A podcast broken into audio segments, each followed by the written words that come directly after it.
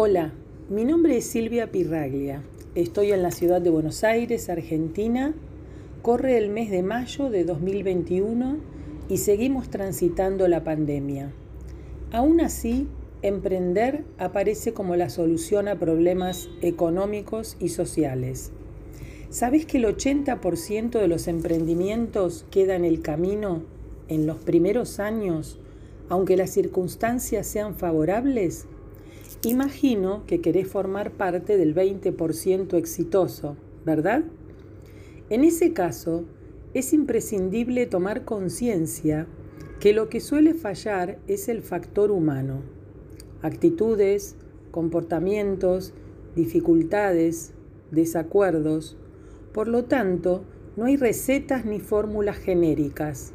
Hay teorías y experiencias a nivel individual que pueden compartirse, pero no transferirse. Busca oportunidades, no salvadores. Emprender, ante todo, es iniciar. Después podemos ponerle distintos condimentos y pensar definiciones de todo tipo, pero lo esencial es iniciar algo, un proyecto, un camino. Emprender requiere iniciativa, coraje, actitud positiva. Sin embargo, no es suficiente.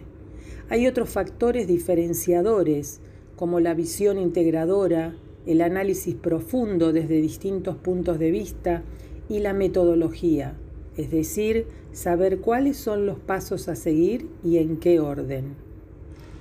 Es clave diferenciar tres aspectos, los técnicos, la tecnología y los procesos humanos, ya que no se abordan igual.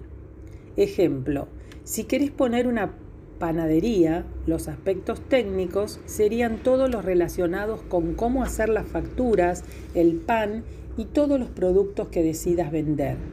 La tecnología es indispensable para la organización, conducción y gestión del negocio. Necesitas saber cómo funciona el mundo digital. Y los procesos humanos es todo lo que te pasa internamente con el tema, cómo pensás, qué sentís, qué dudas y miedos tenés, cómo te manejas en las decisiones y negociaciones que necesitas hacer. ¿Qué herramientas usás para llevar adelante todo eso con el menor estrés posible y conseguir los mejores resultados? Hacerlo en pandemia es más complejo y al mismo tiempo indispensable, con la firme decisión de superar las circunstancias y la disposición a hacer los cambios necesarios. Buscar nuevas formas de decidir y resolver es prioridad en estos tiempos.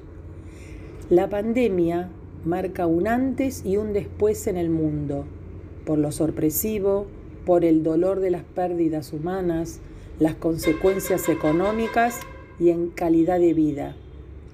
Al mismo tiempo, desde nuevos enfoques, la pandemia es reveladora y acelerante de procesos.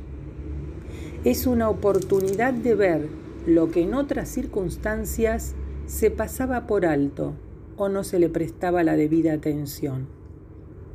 Quiero dejarte algunas preguntas que desafíen tus pensamientos habituales te sugiero anotarlas y también sus respuestas.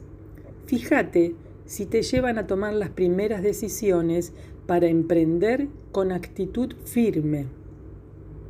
Primero, ¿aceptás que las cosas son como son, como una ley de la naturaleza que no se puede cuestionar?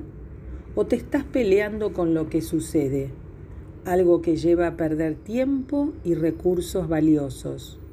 Lo importante es qué decidimos hacer con eso que sucede, aunque sean adversidades.